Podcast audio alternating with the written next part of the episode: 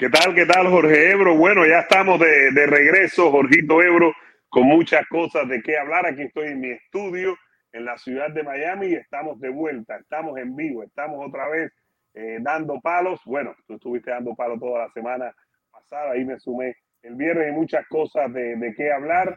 Lo del eh, el Alacrán Belcher, eh, evidentemente tenemos aquí que hablar de ese tema. También tenemos algo de Teófimo, Germonte y las 135 libras. Más Vidal, que hace años dijo una vez que él era el rey del, Soccer Punch. Lo vamos a analizar aquí. Hay reacciones encontradas con Más Vidal. Y muchas cosas más, Jorge Ebro. Feliz lunes, comenzando la semana. Oye, esta es la, esta es la última semana. Eduardo, eh, no, y, y, a ver, hablando de Soccer Punch, hablando de Soccer Punch, y, y ¿cómo tú traduciría Soccer Punch? ¿Es como un golpe, un golpe inmediato? Golpe, no, golpe a traición, golpe por atrás. Golpe por atrás. A ver, ¿cómo tú viste? Porque esto tiene que ver con, con el tema de si te aviso, si no te aviso, lo que hizo Will Smith en los Oscars. Lo que hizo Will Smith, porque yo no creo que, que Chris Rock esperase. O sea, él, va, él, él nunca se, se, se, tuvo defensa porque no esperaba el golpe de, es como el golpe de la media más vial a, a, a Rocky Edward, a Leon Edward, no, los tres pisan en soda. Claro. Boom, boom, boom.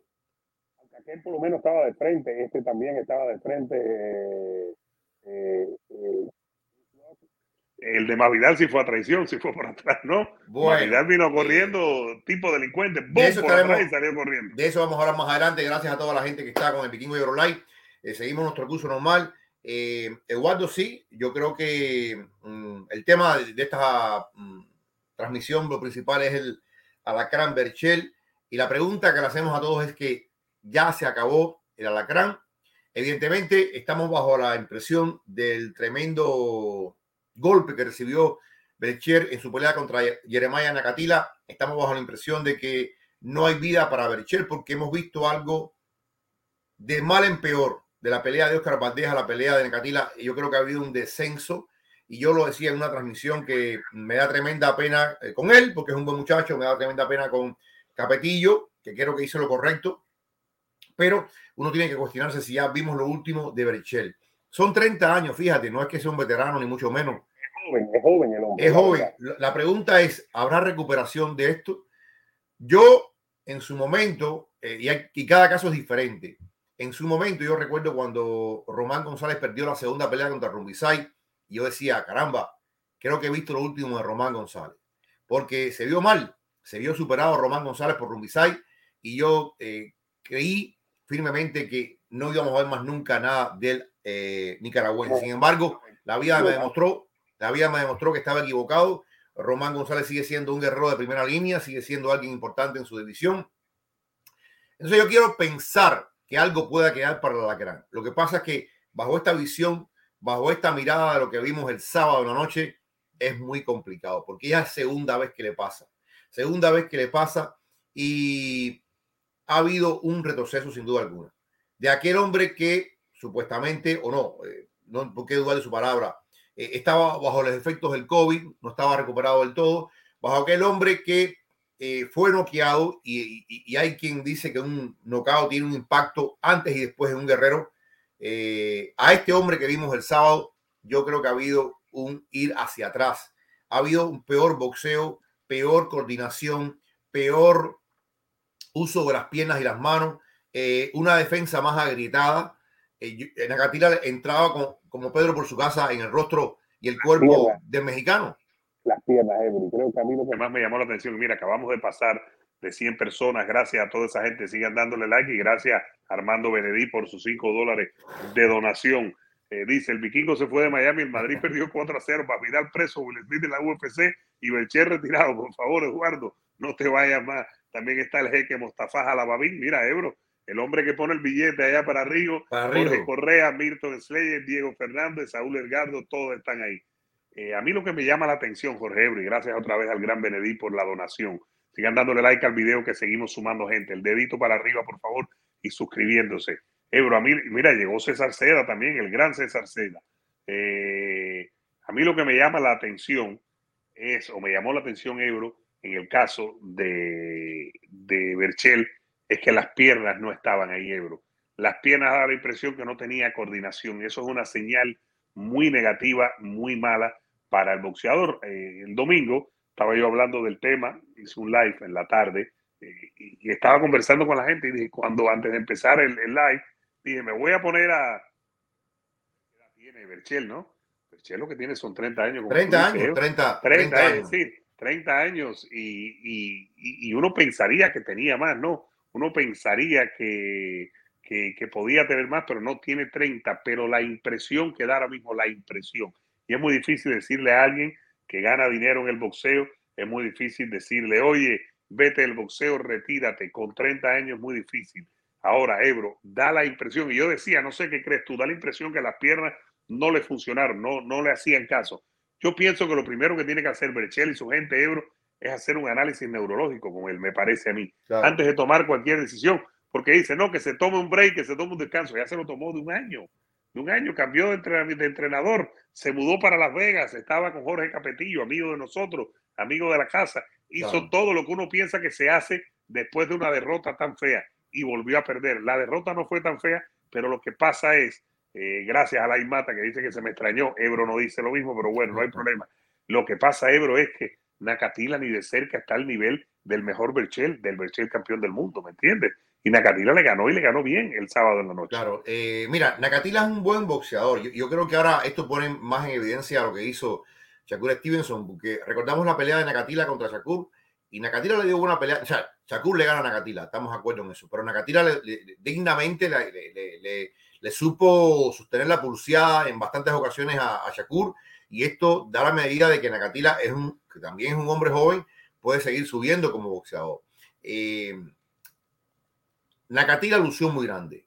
Lució muy grande, quizás no porque sea tanto, sino porque Nakatila, fíjate, no, ganó un solo round. Eh, el, el, no ganó un solo round. Creo que incluso su mejor round fue el quinto y después vino la, la debacle. Pero desde el primer asalto la diferencia en explosividad, la diferencia en rapidez de mano, la, diferencia de movimiento, cómo entraban las combinaciones negativas, tú decías, esto va a terminar muy mal. Uno siempre espera en algún momento una recuperación y yo decía, bueno, a lo mejor es el tiempo fuera, un óxido de gimnasio, etcétera, etcétera, pero eh, iba empeorando, iba empeorando, iba empeorando y yo creo que al final eh, de haber permitido al, a la Gran continuar hubiera sido una verdadera masacre y un final total para su carrera. Yo no sé cuánto más puede hacer él. Yo sí sé que él estuvo bien, bien dividido en su momento entre Jorge Rubio y Capetillo. Bien dividido, lo sé, eh, por fuentes muy cercanas. Pero al final decidió estar con Capetillo porque eh, sin duda se siente mejor con un compatriota, porque está más cerca de México en Las Vegas, porque Miami, eh, él mismo se lo dijo un amigo, Miami es muy complicada, con muchas tentaciones, etcétera, etcétera. yo no creo que nadie hubiera hecho el cambio en, en el Alacrán. Ningún entrenador hubiera hecho maravillas con el Alacrán. Eh, él va a tener que tener una conversación muy seria consigo mismo, una conversación con su familia. Merece la pena continuar en esto. Eh, creo que fue un momento malo, un, periodo del cual me puedo recuperar. Lo, peor que puede hacer es engañarse y engañarlo, que le decían, no, no, tú puedes continuar, porque continuar puede, continuar puede, pero continuar en qué condiciones y contra qué rivales. Y continuar para qué si no hay opciones de campeonato. Entonces yo creo que eso es lo principal que tiene que hacer, mirarse por dentro, hablar con su familia, hablar con su gente y ver qué es lo que queda para el alacrán. La gente a veces es cruel, Eduardo, la gente es muy cruel, la gente está diciendo que eh, es un bulto, que no servía, que siempre es igual. Yo digo que no, este es un hombre que tuvo siete defensas de su faja, este es un hombre que cuando era campeón todo el mundo lo respetaba, eh, pero, pero es así, a veces un knockout lo cambia todo. Decía Timothy Bradley que después de la pelea contra Probotnikov, él nunca fue el mismo. o sea, yo recuerdo aquella pelea. La pelea contra Probotnikov fue tan brutal y él la ganó, pero fue tan brutal, tan brutal que lo dejó disminuido para el resto de su carrera. Ya era mismo. Él hace el cuento que incluso en la última pelea que tuvo contra Pacquiao, eh, hay un momento que él tiene una amnesia que él, estando, fíjate tú, en plenitud de forma, en su cerebro, él confundía las horas, confundía las personas, confundía los lugares, porque eran efectos de la bronca todavía contra eh, Y esto pasa mucho, esto pasa mucho, un nocao, un nocao eh, descomunal o una paliza prolongada. eh, tiene efectos bien, bien, bien complicados. Yo, siempre decíamos que los pesos completos duran más, porque no importa que tú pierdas cierta coordinación, no importa que tú pierdas cierta velocidad, el poder te puede continuar. Y un ejemplo de eso es la pelea de King Kong Ortiz contra Charles Martin. A King Kong lo tiran dos veces, a King Kong lo vemos bastante descoordinado al principio, pero King Kong tira una zurda y con esa sola zurda ya resuelve el problema. Es diferente en los pesos chiquitos, 118, 120, 130, cuando tú pierdes la rapidez, cuando pierdes la habilidad de moverte, de desplazarte, de coordinar el pie con la mano, ya has perdido un 80% de tu carrera. No se desgastan, no se desgastan haciendo el peso también. El cuerpo no sufre el desgaste de hacer el peso. Ya vamos a interactuar con todo el mundo. Gracias a toda esa gente que está con nosotros temprano hoy. Estamos de vuelta ya. Lo que iba a decir Ebro es que vienen, después de este fin de semana que no hay nada, vienen 10 fines de semana oh. con peleas de boxeo, sin contar UFC. Fíjate, 10 fines de semana con pelea. El 9 de abril, Ryan García y, Triple G. El, el, 16 de abril, eh, Ugas contra Spence. El 23 eh, de abril, la que tenemos del 20, ah, Fury contra White allá en, Inglaterra. El 30, Oscar Valdés con, eh, con Shakur Stevenson. El 7, bueno, eh, Canelo. El 13, la semana siguiente, fíjate todo lo que te he dicho, lo estoy memorizando. El 13, eh, Charlo eh, con Castaño. El 21, perdón, el 13, el 20, el 20, 20 21. Benavides eh, con Lemieux. El 28, eh, Gerbonta, que dice que es agente libre, y vamos a hablar de eso, con Roy Romero. Y el 4 de junio, ahora tenemos, que vamos a hablar de eso también, a Heini con Camboso. Es decir, que ahí no podemos, no podemos eh, digamos que quejarnos de todo el, evento, todos los eventos que vamos a tener. Yo tengo grandes dudas, Jorge Ebro, yo tengo grandes dudas. Yo ayer lo decía, fíjate que hice un video antes de salir de Madrid, después hice un en vivo, porque temprano eh, tenía que salir de Madrid inmediatamente después de que se acababa la pelea. Y háganle caso a Liceo Sosa que dice, denle, un like al, al directo, por favor, para que pasemos rápido de 200 personas. Vamos, un likecito, denle un like, por favor. Es lo que le pedimos Jorge Ebro y yo. Un like y que después se suscriban. Ebro, yo creo que es seriamente. Y ayer yo traía colación eh, un ejemplo de alguien que también parecía acabado y ha rehecho su carrera. Parecía acabado, así como Brechel. Y es Nonito Donear, Jorge Ebro. Nonito Donear. Nonito Donear se metió en aquella eh, super serie de Japón en las 118 libras, llegó a la final, perdió dio tremenda pelea y después se ha reinventado y se ha hecho campeón del mundo por Ebro. Es decir, que de hacer se puede hacer, pero me parece, no sé qué, crees tú, yo creo que tiene que ir a un neurólogo, a un médico ahora mismo. Óyeme, eh, es lo primero, ir al médico, buscar una opinión correcta. Eh, yo no sé qué más pueda pasar, yo no sé, él tiene un contrato nuevo con Torran, contrato nuevo, yo estoy seguro estoy seguro, casi seguro que él va a volver y va a ser un último intento. Tengo esa, ese presentimiento que como guerrero mexicano no va a querer dejar esa última impresión o va a intentar buscar algo diferente. Yo no, en este momento no sé cuán diferente puede ser la respuesta que haga Miguel Berchel, pero sí pienso que él, eh, el corazón lo vaya por delante, fíjate. Creo que el corazón más que el cerebro lo va a volver a traer al gimnasio, con Capetillo, con otra persona. No tengo bien claro qué es lo que mm, puede hacer Miguel Berchel. Pero te digo una cosa, si vimos lo último de Miguel Berchel, lo que hay es que aplaudirlo, darle las gracias por todo, porque creo que nos dio bastantes noches de entretenimiento, nos dio muchas noches de, estar pegados en el televisor viendo eh, las peleas. Eh, bueno, cada campeón mexicano que pelea es un gusto verlo, pero yo siento que, él no debiera engañarse. Si, si esa habilidad para coordinar manos y piernas ya no está ahí, yo creo que Berchel no tiene nada que hacer porque Nakatila es un buen guerrero, pero tú te imaginas si lo coge. Por eso es todo, eso es todo. Si no, lo coge, si lo coge un, Devin Haney, que ya vamos a hablar de él, si lo toma un Camboso, si lo toma un Lomachenko, eh, lo, lo, lo, muelen, realmente lo muelen. Pitbull, Ryan García, todos estos que no son campeones, pero están ahí entre los 10 mejores. Cualquiera de ellos puede hacerle daño en este momento, pero lo que digo es muy difícil, Ebro, porque él hizo lo que uno hace cuando recibes ese tipo de paliza, que es tomarte un tiempo, descansar. Y mira, gracias a Gustavito que acaba de donarte, Jorge Ebro, Gustavito acaba de donarte Oye, 4 mil. ¿Qué cosa es eso? Que nos explique Gustavito. ¿Eso es dinero de, de, de, lagarto? ¿Qué es eso, Ebro? Que nos, nos, está buscando Will Smith. Dime tú. Dime tú. Si Will Smith me da a mí una galleta, yo no trabajo el resto de mi vida, Ebro. Ay, si a mí Will Smith me busca, oye, gracias, Gustavito, gracias por la donación. Dinos dónde está para saber. ¿No? Que hay quien dice que fue preparado, ¿eh? Hay quien dice que fue preparado, que fue falso. Stage. Está muy molesto tu amigo César Seda. ¿Por qué? Eh, ¿Qué le pasa? No, no, yo le digo que si se va a molestar, que se moleste cuando vaya a hablar con Anderson. Ahí él se pelea. Eh, dice que no hay reinventarse que valga. Sería increíblemente irresponsable permitirle volver. Eso dice él.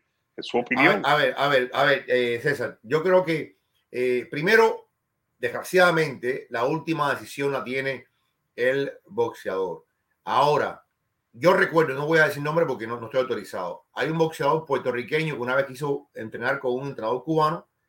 El entrenador cubano lo que le hizo fue una prueba y la prueba dijo que tenía que no era el mismo. Y, ese entrenador dijo: No, mira, yo te quiero mucho, yo te deseo lo mejor del mundo, pero yo no te voy a entrenar. Eh, yo siento que es un pacto entre lo que quiera el alacrán y aquel que quiere entrenarlo. Top no, Top le va a decir, ok, tú quieres volver, yo te voy a volver a, traer de vuelta, porque Torran al final es una promotora. Eh, la última respuesta de todo esto la tiene el propio Berichel. Eh, eh tiene que ver los videos, tiene que ver lo que pasó, tiene que analizar su descenso, que quizás, él piense que sea momentáneo, que tal vez pueda salir de esto. Yo siento que no puede. Cada caso es distinto. Tú acabas de poner el caso de Donito Donaire. Oye, Donito Donaire pierde con Redondeado, pero después pierde como tres o cuatro más por nocao. Feo, feo, feo, feo. Eh, si no me acuerdo, si no me equivoco, Fernando, este, este Montiel le ganó y le ganó bien, bien, bien, bien ganado por nocao a, a Nonito. Entonces, eh, mira, ha pasado el tiempo y Nonito sigue siendo un referente eh, en, las 130, en, en las 118 libras, un, peso que ni siquiera él peleaba. Entonces, cada caso es distinto. hoy, bajo la impresión de lo que vimos, yo creo que se acabó. Pero, caramba, ¿quién sabe? Eh, él pierde con Rigo, estamos hablando, pierde con Rigo en el 2013. Después de eso gana dos y pierde con Nicolás Walter. Cuando él sube a 126, ¿te acuerdas? Que él piensa que, que, le, que, le, viene bien subir. Eh, después de eso gana algunas peleas, ninguna significativa. Pierde con Jesse Magdaleno. Eh, una decisión unánime. Pierde con Carl Frampton. Sigue peleando y pierde con Inaue. Y después ha ganado dos peleas seguidas por nocaut y que han sido Después de Inagüe, fíjate, él peleó con Inagüe en el 19, esperó más de un año, eh, un año y medio aproximadamente, y pelea en el 21 con Agualí, este francés argelino, y lo noquea, gana el título de Agualí y después le gana a Gaballo, el, filipino, eh, pero se reinventó. Ahora, ¿cómo Berchel lo hace? Esa es la gran pregunta que me hago ahora con todo el mundo y que nos lo digan. ¿Cómo, se lo, cómo lo puede Perdón, ¿cómo lo puede hacer Miguel Berchel? porque no es que coja golpes Ebro y termine noqueado, que tú digas, bueno, la mandíbula eh, le está fallando, no. Ebro es que no está haciendo nada en el ring significativo. Es que fueron seis asaltos de Berchel, eh, no era el Berchel, esa es la verdad. ¿Me entiendes? no, no.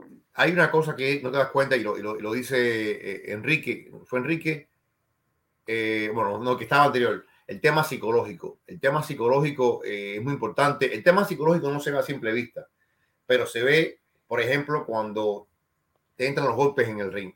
Un caso que viene ahora, el caso de eh, Spence. El tema psicológico del tema del ojo no se ve a simple vista, pero hay que ver cómo reacciona él cuando empiecen a darle ahí en el ojo. Ya es una cosa que es, un reflejo que está escondido ahí y que le puede traer problemas a Spence. Yo creo que evidentemente la paliza que le da Oscar Valdés, porque Oscar Valdés le da una paliza bien dura, eh, tiene repercusiones en esto. Yo no, siento que sea ya el tema del, del COVID. No, no, no. El tema del COVID puede haber afectado en la primera pelea, pero en esta segunda pelea yo creo que es todo efecto físico y psicológico mental de lo que vimos con, contra Oscar Valdés. Porque, óyeme, Oscar Valdés es un guerrero de valía. Nakatila es buen guerrero, pero no se asoma a Oscar Valdés. No, no, tiene nada que ver. No tiene vimos, nada que ver. vimos a un hombre totalmente dominado porque eh, fue, yo incluso, incluso con todos sus problemas, vi mejor a, a, a, la Lacaran contra Valdés que contra Nacatila. Nacatila fue un paseo. Él lo que, a él lo noquea en el décimo, aquí está la foto, esto ya después de la pelea que la detiene el, el referee Mora, fue Russell Mora, ¿no? El que, la, el que la detuvo, que fue el que estuvo en el ring. Un saludo, por cierto, a nuestra gente de la Casaca Boxing Ebro, que está ahí con nosotros siempre, pendiente, que dé con ellos en estar la semana de, de desde allá, desde Dallas, la semana de Ugas y de Spence. Eh, es que yo no sé qué puede hacer. Repite, acabamos de pasar de 300 personas en vivo. Gracias a todos ustedes. Sigan dándole like, por favor, al video. Sigan suscribiéndose, pero un like. Ahí está la foto, Ebro. Esa es la foto de la derrota. Eh, lo que pasa es que no sé qué más puede hacer, porque tomarse un tiempo ya se lo tomó. Cambiar de entrenador ya lo hizo. Pelear con un rival inferior ya lo hizo en esta pelea. ¿Qué puede hacer para que el alacrán eh, cambie la eh, dinámica que ha no tenido? Sé. Yo no sé, mira, te voy a poner un ejemplo. Eh, hay una muchacha que peleó el sábado en la UFC que se llama Alexa Grasso, que es mexicana. Y Alexa Grasso, eh, como que no daba, no terminaba de dar el salto. Y ella buscó a un coach mental. Y esto, parece, esto puede parecer tonto en un mundo machista como el boxeo. Pero esta muchacha buscó un coach mental y ha comentado lo que este hombre le ha ayudado mentalmente a fortalecer su visión de la victoria, su meta, lo que ella quiere. Y esta muchacha ha ido mejorando, mejorando. Y este, y este coach mental le ha dado ciertas palancas que no se ven para hacer mejor las cosas. No estoy diciendo que sea el caso, pero evidentemente habría que buscar qué está fallando. A lo mejor el caso no tiene solución, ¿eh? vamos a estar aquí en claro. A lo mejor el caso no tiene solución, pero si él quiere realmente buscar, hay que ver ese eslabón perdido que está faltando en la mente de triunfador que no está ahí. ¿Qué está faltando? Y si es algo físico, a lo mejor no quiero, a lo mejor Capetillo hizo un tipo de plan que a lo mejor no se adecuaba a lo que él quería. Yo no sé si se habría que fortalecer más el tren inferior del cuerpo, haber, haber hecho más carreras, no sé, no sé qué puede haber pasado, pero hay que buscar qué hacer en lo mental y qué hacer en lo físico. Yo creo que en lo mental hay que hacer mucho. Creo que hay que hacer mucho porque eh, hay un momento en que Berchel está peleando con 100% corazón y 0% cerebro. Eh, y, y, ahí Berchel, recibe golpes. Ahí y Berchel, golpes. ajá, Muy Berchel se pone en la línea de fuego con total y respeto para su cuerpo. Y Nakatila se dio un festín con Miguel Berchel. Habría que ver, habría que sentarse y decir, caramba, tiene que buscar ayuda a la mejor. No sé si Tocran lo puede ayudar en esto, no sé si su, eh, su promotora en México lo puede ayudar en esto, pero, pero, pero buscar cualquier recurso antes de tirar la toalla. Pero puede ser que ya ningún recurso pueda salvar la carrera de Miguel Berchel. El boxeo es muy cruel.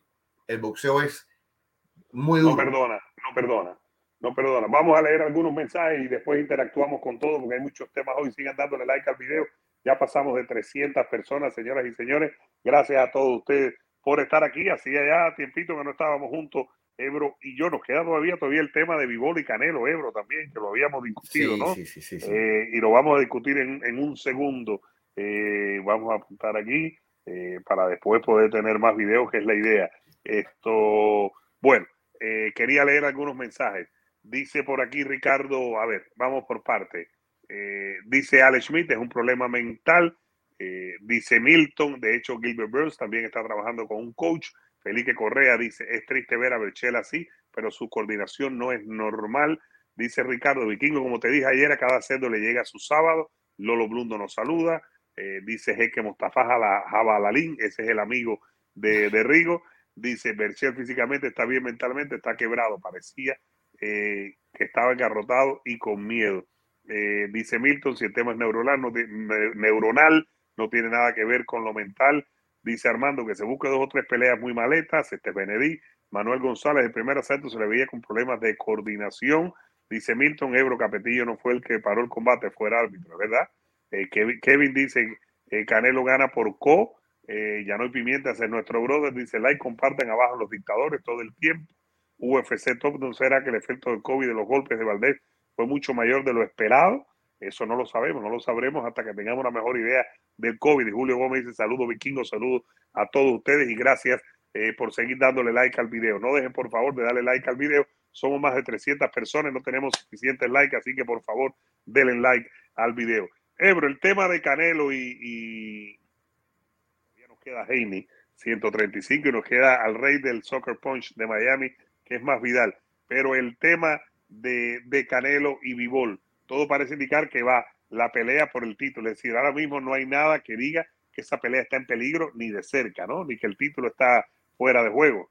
Bueno, supuestamente hoy iban a hacer una declaración ya formal por parte de la AMB, donde el título evidentemente va a estar sin ningún tipo de cortapisa, va a estar sobre la mesa, el ganador va a ser campeón de la AMB en a 175 libras, porque había esta corriente de pensamiento de que si debían pelear, pero no debían pelear eh, ni con los efectos de la bandera rusa, ni el himno ruso, ni eh, poner el título en, juego. Yo creo que ya se ha impuesto en todos los deportes de combate, se ha impuesto la noción de que no hay que castigar al guerrero individual, que una cosa es la, ¿cómo explicar? Eh, la tiranía de Putin, eh, la, tontería horrible y brutal de Putin, y otra cosa son los deportistas de combate que no tienen nada que ver con esto y que ponen, sobre todo los profesionales, los profesionales, porque son, los profesionales se buscan sus peleas por su cuenta, no con el gobierno ruso. Y los profesionales viven de esto, le dan comida a su familia con lo que ellos hacen en el octágono o lo que hacen en un ring de boxeo. Eso ha quedado bastante claro. El otro día estaba leyendo un, reportaje de Kevin Yayole sobre el tema y decía, no, no, no, este Vivol eh, no tiene nada que ver con esto, no es responsable de esto y, tiene que pelear y tiene que pelear defendiendo su faja. Yo también desde un principio he estado eh, a favor de esta tendencia, estoy totalmente en contra de un tiranuelo de mar entraña como este Putin, pero creo que no hay que, eh, forzar. Ahora, tú me estás hablando de una Copa del Mundo, tú me estás hablando de unos Juegos Olímpicos, tú me estás hablando de cualquier cosa respaldada por el gobierno ruso, y ahí te digo, oye, mira, es totalmente en contra. Eh, vimos hace poco la UFC Londres, varios rusos pelearon allí, no hubo ningún tipo de problema, y estamos hablando de un país que ha sido muy fuerte contra y que, en boxeo, y, que, y que en boxeo sí ha cerrado las puertas a los peleadores rusos, la eh, comisión de boxeo de la Gran boxeo, sí. Entonces yo, yo, yo creo que la gente entiende, ¿no? Eh, vimos, vimos también ahora el sábado en la UFC Columbus, vimos también unos cuantos rusos ahí en Columbus, eh, por ejemplo, Askarov, y la gente abuchó, qué sé yo, pero está bien, la gente tiene derecho a hacer lo que, lo que le venga en gana mientras pague y no se extralimite. Eh, yo creo que Vivol va a tener que responder preguntas incómodas, Vivol va a tener que vivir una semana intensa, Vivol va a ser eh, asaeteado por los periodistas, pero eh, de ahí a decir que Vivol no puede pelear o que Vivol no es campeón, ya son otros 20 pesos. Y creo que sí, yo estoy de acuerdo que la pelea tiene que ir y estoy de acuerdo que eh, la pelea tiene que ir como es por el cinturón de la AMB en el peso ligero mediano. Así que esperen muy pronto, posiblemente hoy ya la declaración formal de la AMB sancionando por completo la pelea entre Canelo y Dimitri Vivol por el cinturón AMB de las 175 libras. Ahora, fíjate que en este tema de boxeo eh, había quien decía Canelo tiene que dar el paso. Yo no he visto a Canelo hacer una declaración política en su vida. Yo no recuerdo, no sé si tú recuerdas alguna. Yo no recuerdo Canelo. No sé si Canelo debe ser el que dé el paso en caso de que uno piense que deba cancelarse la pelea. Me parece a mí, eh, Canelo nunca ha hecho ninguna declaración política, Canelo nunca ha hablado de política, me parece a mí, repito, nunca he visto a Canelo hablar de política, pero sí le van a preguntar, sí le van a preguntar muchísimas cosas y creo que eso va, de, que, creo que lo tenemos claro y es parte del territorio. Eso va a ser el 7 de mayo. Ahora mismo da la impresión que la guerra está en un impasse, pero llevamos varios días, tú y yo, yo me fui y estábamos en un impasse la guerra está en un impasse, pero por ejemplo, estaba leyendo hoy, eh, está en un impasse en las cercanías de Kiev. Evidentemente, ellos como que se han dado cuenta que no van a poder tomar Kiev. Eduardo, el plan que hay ahora es partir a Ucrania en, dos pedazos. Quieren hacer como una especie de Vietnam, una especie de Corea. Eh, en su momento, Vietnam, Corea ahora, eh, de esta parte que es en prorrusa, hacer una república independiente, un satélite a Rusia y dejar la otra parte de Ucrania, en fin, una, cualquier cosa, cualquier solución que, tenga que ver con restarle eh, honor y territorio a Ucrania está mal hecho. Pero para no meternos en estas cosas de la guerra, que es complicado, eh, sigue ahí, la invasión sigue ahí, el tema sigue ahí. Y de aquí a, mayo, que está muy cerca, veremos cómo está la situación. Ojalá que para ese caso ya haya conversaciones de paz y estemos hablando de un tema que, ya está sobreseído. Pero, pero no cabe duda de que si sigue esto, si siguen los bombardeos, si siguen las muertes de civiles, eh, ahora mismo hay 150 mil civiles atrapados en Mariupol, esta ciudad que está eh, ahí cercana a, la zona marítima, y siguen cayendo los misiles. Entonces, yo creo que en dependencia de cómo esté este problema, eso va a planear o no encima de la pelea del Canelo, pero tampoco estoy de acuerdo de que Canelo per se tenga que hacer una declaración. No, no, eh, y mira, fíjate que aquí dice Don Algón, el primo tuyo, Don Algón, dice, Canelo solo se ha quejado de cómo el gobierno de López Obrador no apoya el boxeo olímpico a los atletas que participan en los olímpicos, pero esa no es una declaración política de apoyar un partido, de apoyar un evento, de apoyar una corriente política, de apoyar o criticar una guerra, ¿me entiendes? Por ejemplo, Ebro, uno de los mejores nadadores del mundo, un ruso, no recuerdo el nombre ahora, eh, Spido le acaba de quitar la, el sponsorship porque el hombre fue doble campeón en Tokio, en espaldas, 100 y 200 espaldas, si no me equivoco, no recuerdo el nombre. El hombre fue a la manifestación de Putin que hicieron en uno de los estadios de fútbol de allá de Moscú con la Z esta famosa medio, medio fascista que se han puesto ahora los rusos. Eh, y ya rápidamente eh, Spido lo, lo, sacó. Spido es la marca de trajes de baño, de truzas, lo sacó y a la misma vez hay que ver qué hace la Federación Internacional de, de Natación, ¿no? Si lo deja o no lo deja participar. Pero yo creo que no sería justo, fíjate, y yo creo que algo debe sufrir, porque Rusia ahora mismo es un país paria. Ahí estamos de acuerdo, ¿no? Rusia es un país paria. paria. Es decir, Rusia es un país paria en este momento, en eh, todos los aspectos. Pero no sé si lo mejor es que, por ejemplo, que eh, Ebro, que, que le pasen factura a los deportistas. Mira, yo, yo lo que no tengo dudas, Eduardo, de que esta pelea, fíjate que esta pelea no se ha vendido tanto. Si tú sientes, no ha habido tanto revuelo. Hubo una conferencia de prensa bastante normalita o totalmente normalita. Eh, Vivol no es ese tipo de persona que vende por vender. Vivol no tiene esa personalidad eh, abrasiva. Vivol no va a tirar un golpe simplemente para que lo recojan en video y se haga viral y puedan vender la pelea. Ni va a faltar el respeto. No, eh, pero yo sí creo que esta pelea va a estar cercana o va a rebasar el millón de pay-per-view. Porque yo siento que la gente, más allá del tema de la guerra, la gente entiende, o creo yo que la gente va a entender que este es un reto de verdad para Canelo. Más allá de que Ucrania, Rusia, todo lo que está pasando, cuando apartamos todas estas baracas y nos quedamos con la pelea sola, yo creo que esta pelea eh, hacía rato, pero rato, hacía desde, desde Golovkin que yo no veía, yo en lo personal, no veía un reto grande, un riesgo grande para Canelo. Ojo, lo, lo digo hoy, lo voy a decir siempre. A lo mejor el día después de la pelea, el día de la pelea, Canelo destroza a Vivol, lo mata, sabrá Dios. Pero hoy. Como pasó, como pasó con Carlos Smith. Exactamente. Pero hoy, al día de hoy, te digo que yo creo que Vivol es un reto durísimo para Canelo Álvarez. Mucho, mucho mayor, pienso yo, que Gennady Golovkin.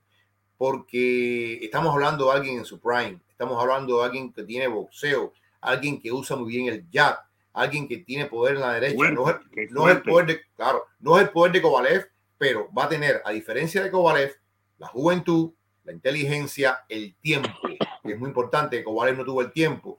Eh, él viene de, haber, de, ganar una pelea relativamente fácil contra Omar Salamov, mientras que eh, Kovalev venía de una pelea que estuvo al borde del precipicio eh, en, en, Inglaterra. Entonces, son situaciones muy distintas.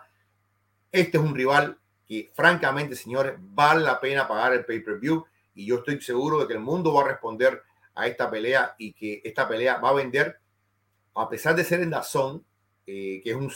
Yo sé que esto, esto sí puede disparar las suscripciones de Dazón. Yo sí creo que esto sí puede superar, porque la gente sepa que en el año Canelo va a estar peleando dos veces en esta plataforma, más allá de que va en contra de todo lo que dijeron en la fundación de la plataforma. Exacto. Eh, yo entiendo, yo entiendo que tienen que hacer esta pelea, no puedes pagarla, sería regalarla eh, si no cobras el premium por esta pelea. Entonces, yo sí creo que a esta pelea no le hace falta el conflicto, aunque el conflicto puede ser que ayude en la venta, así es el morbo de la vida, pero no le hace falta el conflicto para hacer una pelea exitosa. Caramba, a mí me sorprendió, lo digo con toda honestidad, me sorprendió muchísimo que la pelea contra Caleb Plan vendiera más de 800 mil pay-per-view. Eh, hacía mucho tiempo que Canelo no peleaba pay-per-view, desde la última pelea contra Golovkin. la gente se había acostumbrado a pagar la mensualidad, los que pagaron. claro. Conozco mucha gente que se anotaron en Dazón y terminando la pelea de Dazón al mes se bajaron del carro nuevamente de Dazón, porque es así. Y, te digo, ahora eh, yo creo que el público del boxeo va a apreciar de verdad el riesgo que está corriendo Canelo eh, contra Dimitri Vigor.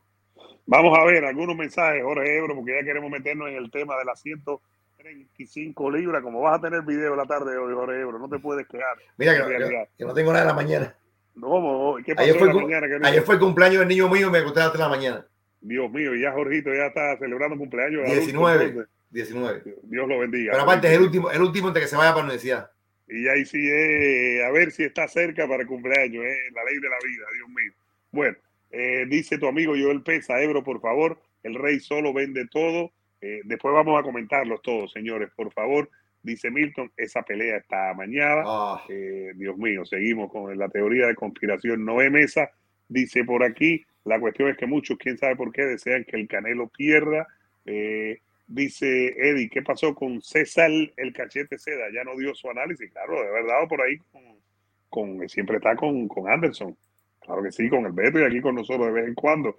Dice Andrés, acabaron con Becher y Chris Corber. Dice Félix, eh, perdió esa pelea porque le dieron 30 días de campamento. Seguimos, seguimos por aquí. Eh, la gente dice, Noé, no entiendo cómo todo lo que ha logrado no lo reconocen como el mejor del mundo y el mejor mexicano. Que me disculpe Chávez. Dice Eddie Asís, Vikingo, ¿a qué gordito tú le vas para comer más croquetas? Ebro César, el cachete César, César, fíjate, acabamos de pasar de 400 personas en las tres plataformas. Gracias, gracias. Sigan dando like en YouTube, por favor, Ebro. Vine con la voz un poco tomada, pero estoy negativo. Ya me hice examen y todo para regresar. Pero la voz tomada, parece que fue el frío que tomé en Roma y en Madrid, en las noches sobre todo. Eh, denle like al video y suscríbanse, pero denle like, por favor. Seguimos por aquí rapidito. Dice Julio Vikingo, ¿no van a traer a Pilate antes de la pelea de Canelo? Claro que sí.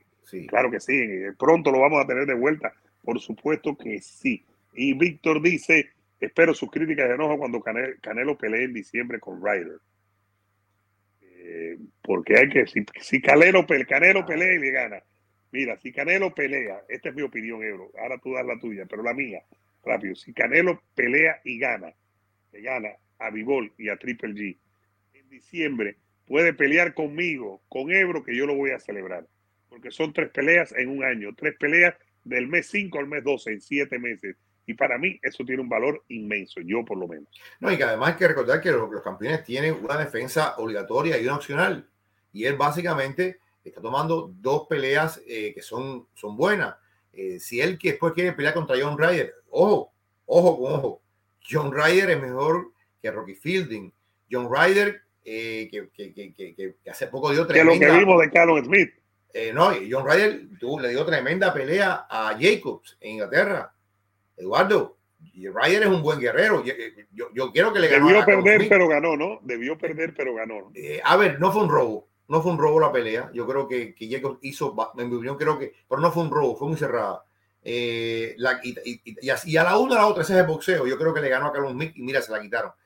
tampoco fue un super robazo, pero yo creo que hizo más que suficiente para vencer a Carlos Mill. En cualquier caso, si John Ryder enfrenta a Canelo en diciembre, en diciembre, no es una mala pelea, no es para nada una mala pelea, es una pelea donde Canelo sale de favorito, sin duda alguna, pero John Ryder es un buen guerrero, no, no es un tipo muy técnico, pero es muy eh, persistente, es muy, presiona mucho eh, y es complicado para cualquiera.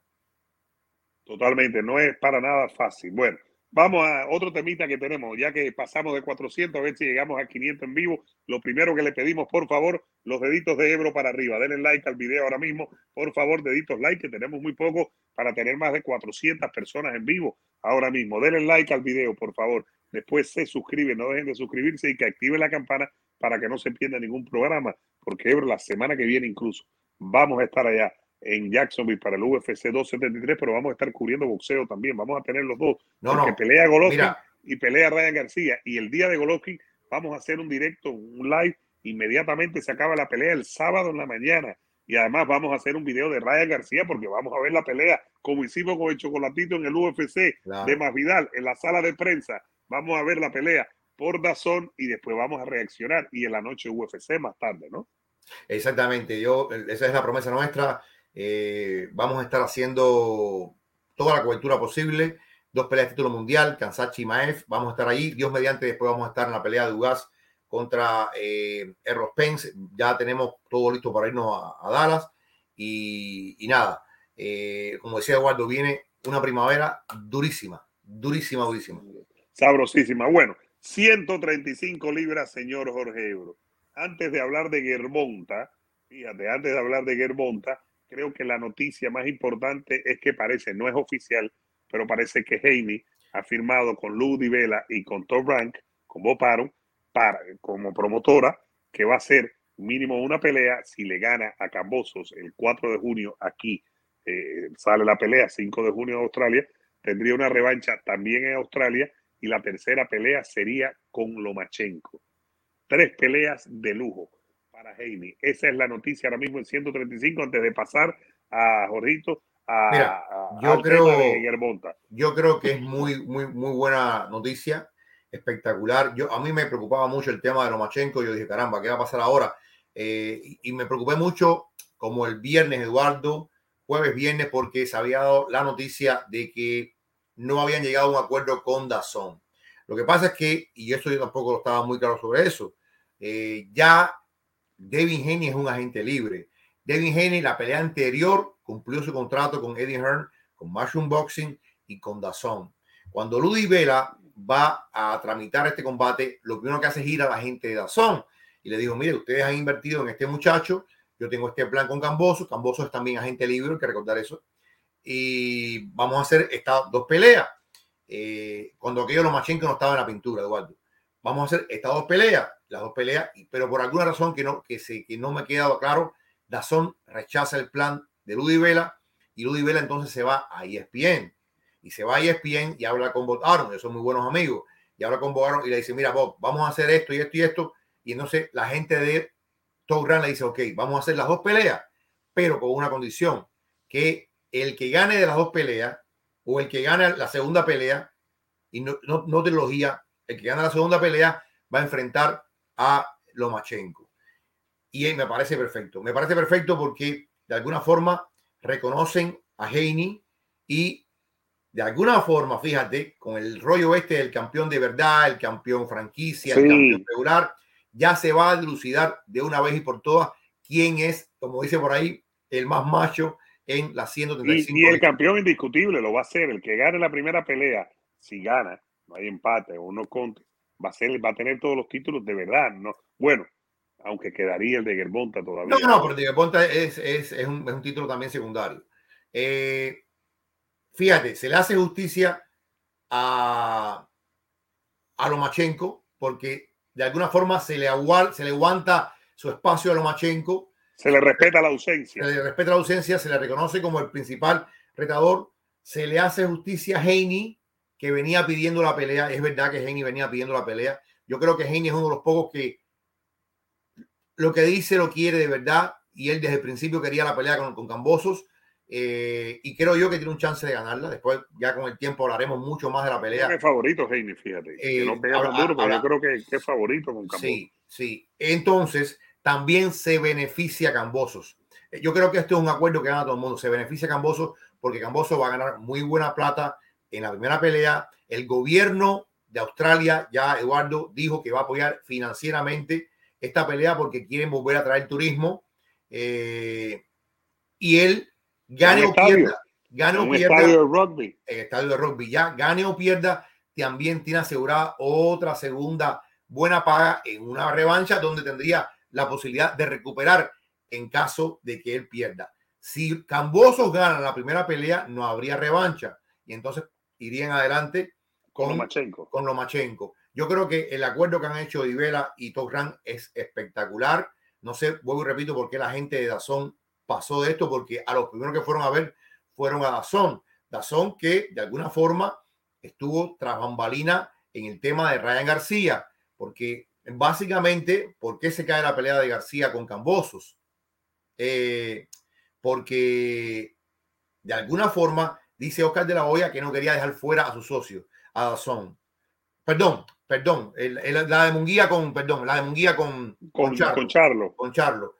Pero la diferencia es que PBC lo estaba poniendo todo, todo, todo, todo, todo para esta pelea. Entonces, eh, Dazón pierde la oportunidad de tener a Heini contra Cambosos, lo va a tener ESPN, ESPN no tiene bien claro, las primeras dos peleas no van a ser pay-per-view, pero la tercera con Lomachenko sí va a ser pay-per-view. Lo que significa que la pueden marinar, como le gusta decir a Boparo, ¿no? Exactamente. La, la, primera pelea va a ser ESPN Plus, ¿no? ESPN Plus. La primera pelea va a ser, eh, sería eh, el 4 de junio para ellos, el 5 de junio para nosotros. No, la al al revés, al revés. El 5 de junio para ellos, el 4 de junio para nosotros. Bueno, ese, no, no, 5 de junio durante el día para Australia, 4 de junio en la noche para nosotros. Ahí me perdiste. Ahí me perdiste. Pero bueno, geografía elemental, eh, la, horario. la vamos a ver el domingo acá. Luz horario, Jorito, luz horario. La vamos a ver el domingo acá. Yo creo que va a ser un fin de semana espectacular para todos los que vamos en boxeo. Eh, y creo que, que, es lo mejor dentro de lo malo que comenzó esto con el tema de Lomachenko, es lo mejor que pudieron haber hecho. Eh, va a ser una pelea muy buena, muy buena porque Heini, mm, que por cierto, estábamos viendo unas declaraciones de de, de, ¿cómo se llama? de Teófimo, Teófimo diciendo que todo estaba arreglado y que hubo una componenda contra él, etcétera. Yo creo eh, que la pelea, la pelea con Cambosos. Eh, la pelea con Cambosos que estuvo arreglado, que etcétera, etcétera. Eh, que por cierto que, era algo de Dazón. Él no sabía, él no sabía que ya Hein no tiene nada que ver con Dazón. Nada que ver con Dazón. Y entonces yo creo que esto es lo que hace posible la pelea. A mí me encanta, desde el punto de vista deportivo, me encanta este choque me gusta mucho Heini. Es cierto que pasó su, su problemilla con Jorge Linares. Eh, no lució lo que tenía que lucir contra Gamboa, pero a mí me encanta. Yo creo que es un gran boxeador, talento tremendo. Le ganó bien a Yoyo Díaz, ¿no? le ganó bien a Yoyo Díaz. No tiene esa super pegada, no tiene esa super pegada, pero es muy inteligente, sabe colocar bien los golpes. Cambosos no tiene el boxeo de. Eh, de Heini, pero Camboso tiene un corazón de tres pares. Y el público, tiene, mucho, tiene mucho impulso, mucho empuje. Y creo que vamos a ver, el choque de estilo va a ser una pelea muy buena. El choque entre el estilista, si se quiere, contra el fajador, si se quiere, vamos a, vamos a ver una pelea bastante buena, Eduardo. Y el público también, eh, perdón, aquí no, aquí me perdí, espérate. Ahora sí. Y el público Ebro, que en Australia es bastante efusivo, ahí el estadio va a estar lleno. Lo vimos cuando Jeff Horn eh, peleó con Pacquiao, que gana Jeff Horn, quien dice que es robo, yo no creo que fue robo, pero bueno, una decisión controversial. Eh, no es para hablar de ese tema ahora, simplemente mencionar el tema del público. Va a haber mucho público apoyando a Camboso definitivamente. Ahora, Gerbonta entra o no entra en la pintura. Está diciendo en redes sociales, eh, en respondiendo, dijo, ¿no? Le preguntaron y dijo que esta es su última pelea con, con Mayweather Promotion, que por eso le están tirando a Ronnie Romero, como que le están tirando a alguien así. No sé cómo interpretar eso. Ahora, Gerbonta de agente libre, con estos en 135 ya eh, casados, eh, Heini con Camboso y después Lomachenko, si Gerbonta se hace agente libre, Gerbonta puede firmar con cualquiera euro, ¿no? Y si se le da a Mayweather Promotions, Mayweather Promotions se queda coja. Mira, yo creo, eh, ¿cómo interpretar? Esa es la palabra, ¿cómo interpretar el tweet de Gerbonta? Gerbonta dice, sí, esta es la última pelea mía, me están tirando el payaso este, como diciendo, esto es para que salgas aquí. Eh, ¿Cómo interpretar esto? Bueno, esto, hay que leerlo de varios puntos de vista. Yo creo que tal vez Mayweather ya no tenga ese deseo de ser promotor. Ser promotor lleva mucho trabajo, déjame decirte. Yo recuerdo una vez que se metió promotor Mike Tyson y vino aquí a Miami, cuando yo yo trabajamos una emisora aquí en Miami, en Miami, y él vino a Miami a esa emisora a promover la pelea, una pelea local acá que fue un fracaso con dos boxeadores que ni me acuerdo el nombre, pero yo sentía que Mike Tyson estaba como cansado de ese esfuerzo de ir, porque después de ahí esa emisora iba a una, canal de televisión, después se iba a otra emisora en inglés. Vaya, tenía que promoverlo. Promover la pelea. Eh, eso es una cosa. Segundo, vamos a decirlo así, los pay-per-view que ellos han hecho con el Bonta han sido un fracaso. Yo no sé cómo un pay-per-view que venda 160 mil eh, unidades. Las, las, entradas han sido buenas, es decir, la entrada del público ha sido buena. Las entradas generalmente son para el lugar. Eh, una parte para el promotor, pero la mayor parte es para el lugar, como los casinos en Las Vegas, etcétera, etcétera. Eh, yo creo que Gerbonta ha fracasado ya y si no me equivoco, ya son tres pay-per-view, ha fracasado en pasar de los 250 mil unidades vendidas. Ellos quizás esperaron que, ok, va a ir creciendo en 200 mil, 300 mil, medio millón, que es lo que uno espera más o menos de un boxeador. Gerbonta ha fracasado, ¿por qué? Bueno, ha fracasado porque, así como todos queremos ver la pelea de Heini contra Cambosos, Gerbonta no ha enfrentado a nadie que realmente despierte un interés grande. Todos sabíamos que eh, Santa Cruz era un falso 130, todos sabíamos que Mario Barrio era un hombre limitado, la verdad, mucho corazón, pero muy poco boxeo y muy poco conocido. Y Pitbull Cruz antes de la pelea contra Gerbonta también era muy poco conocido.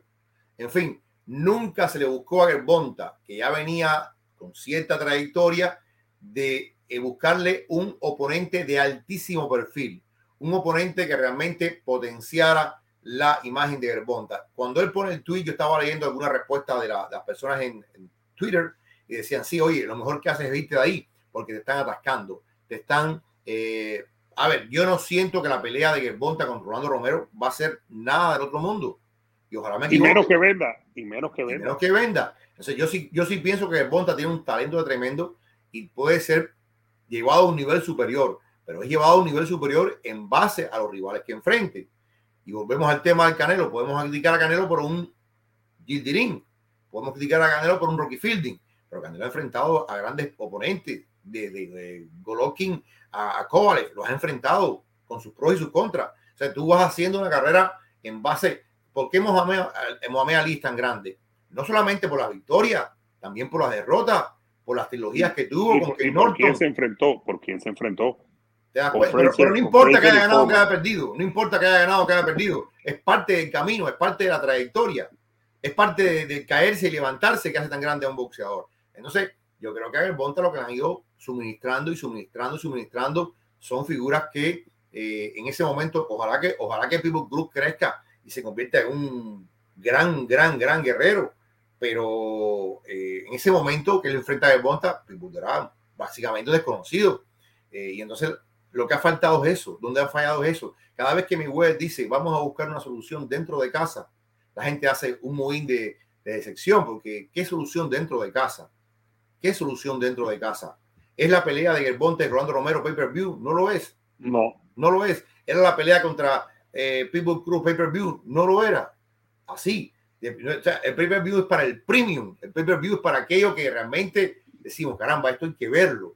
Esto hay que verlo por encima de lo que hacemos. Y hay que pagarlo. Y por eso hay que pagarlo. Entonces, yo creo que él va a ir a esta pelea. No sé cuánta motivación va a tener esta pelea si yo soy él, voy muy motivado sabiendo que está la antesala de algo más grande. Yo, yo, yo sí creo que tal vez, eh, no sé si se va a mantener como agente libre, no sé si, por ejemplo, quedaría dentro de la sombrilla de PBC, pero ya fuera de la égida de Mayweather. Lo cierto, yo siempre digo esto, yo he criticado mucho a Mayweather como motor, lo he criticado enormemente, porque Mayweather no ha construido un establo. Mayweather se ha mantenido con los dos o tres guerreros que tiene desde el principio y no ha, no ha hecho un scouting de buscar talento talento que realmente él pueda promover y pueda vender. Y el sacrificio que tú hablas, vemos a Top Rank con 90 años, jorobadito, cayéndose, a Paro, perdón, y Ebro, y le da entrevista a todo el mundo en la sala de Y promueve, y promueve, Pero tú ves, va a todas las peleas, eso que vimos nosotros la última vez de Fury con Wilder, Ebro habla con todo el mundo en la sala de prensa, no importa quién es. Y a nosotros que a veces nos cuesta trabajo hablar con un peleador, con un entrenador, con un promotor, Paro, que es el número uno en la historia, habla con todo el mundo, Ebro, habla con, lo hemos visto, se siente y se toma su tiempo y va jorobadito así, con 90 años, caballero, y da tremendas, tremendos quotes. Entonces lo otro, Eduardo, que hay que ver es, ¿qué siente Gerbonta por dentro? ¿Qué siente? Yo, yo en el tweet siento que hay cierta decepción, siento que hay cierto desdén, como que él se ha dado cuenta, caramba, yo no voy a decir que ha perdido su carrera porque él ha ganado plata, ha ganado plata, y de alguna forma ha ido creciendo, sin duda alguna, pero no ha crecido eh, lo que él piensa que debería crecer. No ha crecido y hay que recordar que Bonta también ha sido un personaje muy complicado. Eh, ¿Cuánto podrá cumplir Bonta su, su, promesa como boxeador? Eh, yo espero que la cumpla. pero es un tipo que ha tenido muchos problemas fuera del ring. Y que pueda pelear con los mejores nacidos 35, llámese Camboso, llámese de Vigenio, llámese Lomachenko, por ejemplo. Yo creo, por ejemplo, que una, una, una pelea de Gervonta con Ryan García sería un pay-per-view espectacular. Sería, siempre bueno, y cuando, sería bueno. Siempre y cuando Ryan García le gane ahora a Emanuel Tagó, eh, que la pelea viene ya por ya. Si, si, si Ryan García vuelve y restablece su figura y vuelve a ser ese prospecto que pensamos que es, yo creo que una pelea de Ryan García contra Gervonta aunque no esté un título involucrado, sería espectacular. No importa lo que pase, no importa que lo mate o no lo mate, como dice Uriel. No importa que después Bonta le dé una paliza, pero como, como evento a vender, sería espectacular. Totalmente. Queremos hablar de un tema, señoras y señores. Dice Jeque Mustafa Jalabalín. Vikingo, es cierto que te vieron vendiendo cajitas de Ebro en Málaga, no, en Madrid y en Roma. En Madrid y en Roma.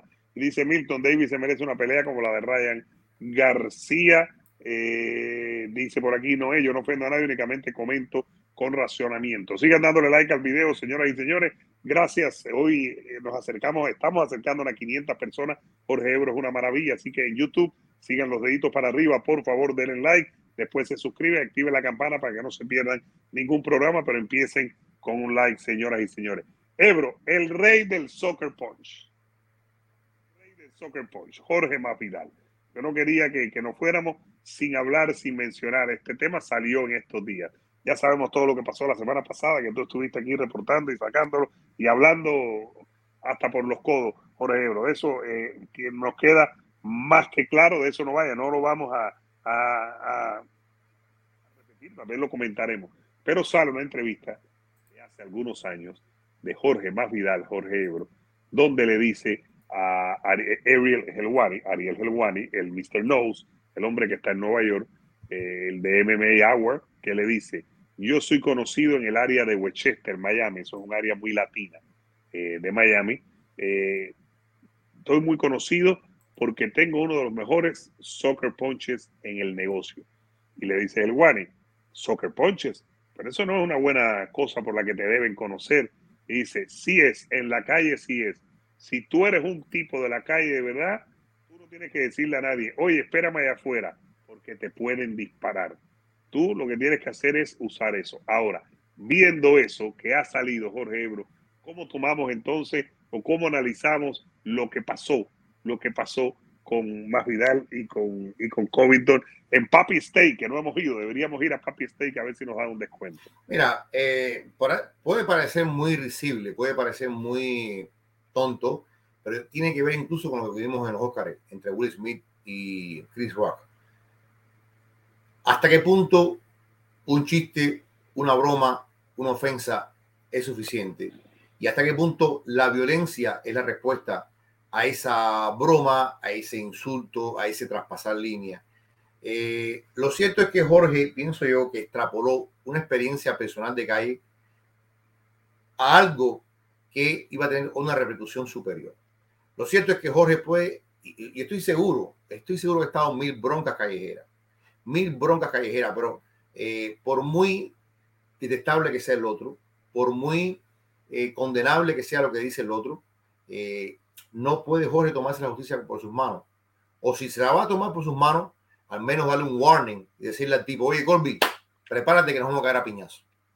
Lo que pienso yo y te digo, al final son reportes y cosas, ya veremos el, día en corte qué es lo que pasa y ya saldrá todo bien a la luz. Eh, si Jorge, porque la traducción de Soccer Punch, que sería un golpe, un golpe a traición. A traición, un golpe a traición. Es por atrás sin eh, verlo, por aquí, por aquí, por aquí sin verlo. Yo creo un golpe que un golpe, un, piñazo un golpe a traición, de donde vengo yo, un golpe a traición, eh, incluso en términos callejeros, es muy mal visto. Es una cosa que, que, que nadie espera. Y a tu oponente a tu oponente, generalmente tú quieres darle un aviso de que, oye, estoy aquí y vamos a caernos a golpe y vamos a... Pero ya es otra cosa, nos caemos a golpe en un lugar cerrado, en un lugar donde nadie nos ve o en un lugar donde no vamos a tener ningún tipo de consecuencia. El tema de hacer las cosas en público, como vimos anoche en los Óscares, es que va a traer consecuencias. Va a traer consecuencias y, y, y, sobre todo va a traer consecuencias cuando no se advierte la amenaza, cuando no se advierte el riesgo. Hay que recordar que uno de los cargos que tiene Jorge es agresión agravada con máscara. y es que Jorge tenía la cara tapada. el viernes, el viernes me lo explicaste, sí. Eh, tenía la cara tapada y eso también agrava el tema de la agresión. Eh, si cada cual extrapola su experiencia de vida y la lleva más allá del ring o más allá de la jaula, imagínate, si aquí, por ejemplo, aquí estamos en Miami y en Miami hay tantos gimnasios, Eduardo, tantos gimnasios de MMA, tantos gimnasios de boxeo. Eh, yo te diría que Miami es una ciudad probablemente después de Los Ángeles y más que Nueva York, con más concentración de gimnasios y cuidado per cápita, cuidado per cápita. cuidado per cápita. Si este número, ¿no? Si todos estos que están de un gimnasio para otro empiezan a decirse cosas y, se empiezan a caer a golpe, eh, sería el, salvaje oeste. El salvaje oeste. Y yo entiendo, desgraciadamente, yo entiendo, aunque la sangre de hierba eh, como padre, el tema de Caín Velázquez con este individuo horripilante, y entiendo eso, es mucho peor, no es comparable para nada. Pero es lo que dice la Uno entiende la reacción, uno entiende la reacción de Caín, ¿no? Pero es lo que dice la jueza, es tomarse la justicia por su mano. Yo entiendo que si, si, ahora todos nos vamos a tomar la justicia por nuestra mano, ¿te acuerdas aquellas películas de, de, de Charles Bronson, El Vengador Anónimo? Eh, que hicieron como cuatro películas y todos estamos a favor de lo que hacía Charles Bronson. Eh, pero imagínate que todo el mundo empieza a cobrarse oh. su venganza o, o de, Harry, Derry Harry, que era de los 70. ¿Me entiende? Que él era policía, pero no todo era por la ley. Él hacía cosas que eran fuera de la ley para acabar con los delincuentes. No daba una oportunidad. Ahora, yo sigo totalmente. ¿Y qué piensa la gente? Que nos dejen su mensaje antes de terminar, Ebro. Que nos los dejen aquí mismo, que le den like primero al video. Ahí está la foto del mock show de Masvidal. Y ahí está cuando lo arrestaron, que está entrando a la estación de policías de Miami Beach. Ahí lo tienen en exclusiva para toda nuestra gente. Pero denle like al video Recuerden, un dedito para arriba, después se suscriben y activen la campana. Ahora, a mí me sigue sorprendiendo, Ebro, es que Masvidal, con 37 años, tipo tan inteligente, que tiene negocio, que ha estado en la campaña de Trump, es decir, que es un tipo que es una compañía. Jorge Masvidal es una Jorge Masvidal y asociado, Ebro, es una compañía. Me llama la atención, incluso ha tuiteado, puso un tuit como si nada hubiera pasado. Y si Masvidal va preso, y su carrera se pone en juego y no logra ganar más millones de dólares que se lo tiene bien merecido porque lo produce, ¿de qué sirvió darle ese golpe a Colby Covington? A ver, Ebro, ¿de qué sirvió? A mí me, llama. Eh, absolutamente de nada. Y, Daniel Cormier decía una cosa, y Daniel Cormier también es alguien que viene como Covington de la lucha colegial, viene de una estructura. Tú vas a la universidad y en el peor de los casos siempre adquieres una estructura. ¿Por qué? es la estructura de que vamos a entrenar, vamos a estudiar, vamos a hacer esto, vamos a hacer lo otro, vamos a comportarnos con personas de cierto nivel y calibre en el campus universitario, vamos a comportarnos con ciertos maestros en el colchón de lucha. Es otra cosa. El respeto. Exactamente. A, una institución, etcétera. Más bien viene del caos callejero. Y hay que reconocer, esas peleas todavía pasan, Eduardo. Esas peleas todavía pasan, como las peleas de perro que son prohibidas. Eh, desgraciadamente pasan, pasan. Y las carreras de carro, la gente se va a veces a, lo último de Jonte a correr carros porque está prohibido, pero allá, eh, como a las 3 de la madrugada no hay tráfico, se ponen a correr en el Tumpay. Eh, eso pasa, desgraciadamente. Entonces, Jorge viene, y esto lo decía eh, Connier, de una, y esto no es justificación para nada, pero viene de una forma muy distinta de ver la vida. En, yo viendo el tweet ese que tú pudiste, la del video, él ve totalmente normal que tú vengas por la espalda y des un golpe. Él ve totalmente normal que tú, o sea, eh, pero el código él es un código que tú no puedes aplicarlo al resto de la vida, ni puedes aplicarlo al resto de los demás. Y creo que es aquí donde Masvidal, creo que ese pasado de Masvidal se le monta encima y es el que lo lleva a cometer este error. Pero vuelvo y repito, alguien Alguien cerca de Masvidal tuvo que haberlo parado. Alguien cerca de Masvidal tuvo que haberle hecho entender la gravedad de lo que él iba a cometer y las repercusiones que iban a venir con ese acto que él iba a cometer. Y ahí creo que lo que se llama la, la, la, NEC de seguridad, la red de seguridad, el safety net, falló por completo alrededor de Jorge Masvidal. Ahora, Ebro, y es un poco cínico de mi parte antes de ver a Gustavito, y hemos estado más de una hora y una locura, casi 500 personas y gracias a esa gente. No sé si creo que sea un poco cínico de mi parte. Si se organiza una revancha ahora entre Masvidal y Covington, ¿sería una locura de pay-per-view? Sí, a ver, Probablemente, probablemente. Eh, no hay justificación deportiva para una revancha, ninguna. Masvidal fue dominado, dominado, salvo un mínimo momento en el cuarto round, fue dominado por completo. Desde el punto de vista deportivo no habría nada que hacer aquí. Desde el punto de vista mm, de venta, puede ser, puede ser. Yo no sé, yo no sé, Eduardo, eh, no quisiera, no quisiera creer eso, no quisiera creer que la gente va a ver la pelea por esa razón. Va a haber un, primero que va a haber un proceso legal. Vamos a ver qué pasa. ya tiene que estar, creo que, si no me equivoco, es el 21 de abril en la corte de Miami Dade, que se le van a instruir ya formalmente los cargos. Él se ha declarado inocente. Yo no sé si de aquí a allá su cuerpo de abogados, porque debe tener un cuerpo de abogados, debe estar negociando algún tipo de arreglo, o si creen firmemente, algo que no conocemos, que, que, que algo que hizo Colby, más allá de la ofensa, influyó para que Masvidal saliera de su casa y fuera a interpelar con este soccer punch a Colby. Pero vino un proceso interesante, muy interesante desde el punto de vista legal. Totalmente. Algunos mensajitos rápidos. Eh, dice César por aquí, César Coelho, Ebro, que haga su programa Ebro. El vikingo no tiene cansado con sus comerciales.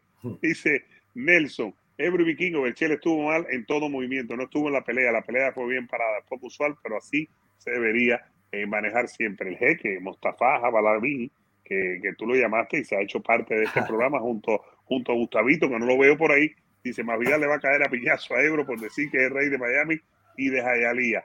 Enrique Guerra dice, más Vidal no madura. Kevin dice, preso debe ir. No, preso no debe ir nadie.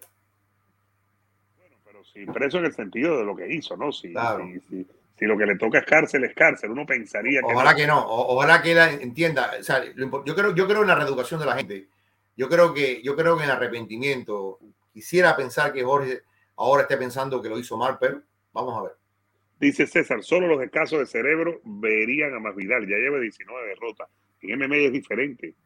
Eh, en MMA eh, no piensen porque lleva 19 derrotas. ¿Cuántas lleva Shogun Rubas? No estoy comparando. Shogun Rubas es una leyenda eh, deportiva de las MMA, ¿no? De Pride, del UFC, fue campeón del UFC. yo creo que hay que diferenciar eso, que tenga 10, 15, 12 derrotas Ebro en MMA no es determinante. Totalmente. Yo, yo creo que el boxeo tenía una, una, tontería muy grande con la palabra invicto. El invicto, el invicto, el invicto. Oye, perdió el invicto. Y, decir perdió el invicto es como que se acabó. no es, el, no es el caso para nada. Yo creo que eso, eso le ha hecho mucho daño al boxeo. Y afortunadamente, eh, mira el caso, por ejemplo, de Nick Díaz. Nick Díaz pierde, pero sigue siendo un guerrero importante. Nick Díaz. Más, Vidal, Díaz lleva años sin ganar una pelea importante. Más Vidal, sigue, más Vidal va a seguir peleando. Digo, espero que vaya a seguir peleando porque se ve de una forma diferente la derrota. Dice Fuego los puños, Jorge, no debe justificar tanto a Jorge. No lo estoy justificando, nunca lo he justificado, nunca. Dice Ebro, el verdadero rey de Miami. Ojalá, pero no. Y una más, dice Lolo Blundo, Ebro, si Poncinibio gana su pelea siguiente, ¿cómo ve su futuro? Oye, es muy bueno si le gana, si le gana a, a, a, Michel Pereira. Eh, el salto que va a dar Poncinibio va a ser enorme. Michel Pereira es un tremendo guerrero, complicadísimo para Santiago. Yo creo que Santiago, si hace una buena preparación, le puede ganar porque Santiago es muy buen striker. Eh, Michel también va a ser un choque de tres en esta pelea. Totalmente. Y antes de ver a Gustavito, quería que vieran aquí la foto total, Ebro. Un momentico. Aquí está la foto. Y ahora viene Gustavito, señoras y señores. No hay nadie en Miami para acabar con las termitas. Nadie mejor que Deter My Boy. 786-732-5503 o 786-286-5490.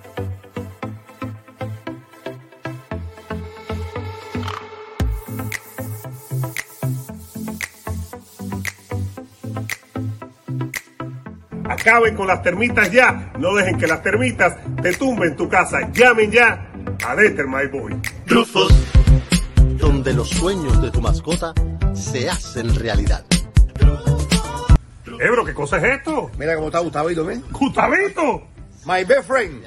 Pero, y, pero, ahora tengo Gustavito. No, no, no, Ebro, pero te vas con un reptilito de esto. Me comprende mejor. Sí. Comprende mis angustias. Y el tipo habla inglés o español. Es una maravilla, chico. Señoras y señores. Uy, aquí seguimos el Rufo. Vengan para acá, 4101 Palm Avenue.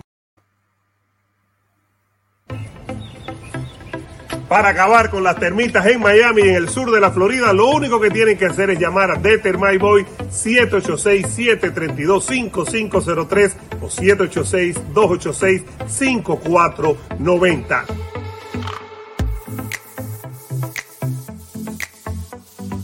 No dejen que las termitas los venzan a ustedes.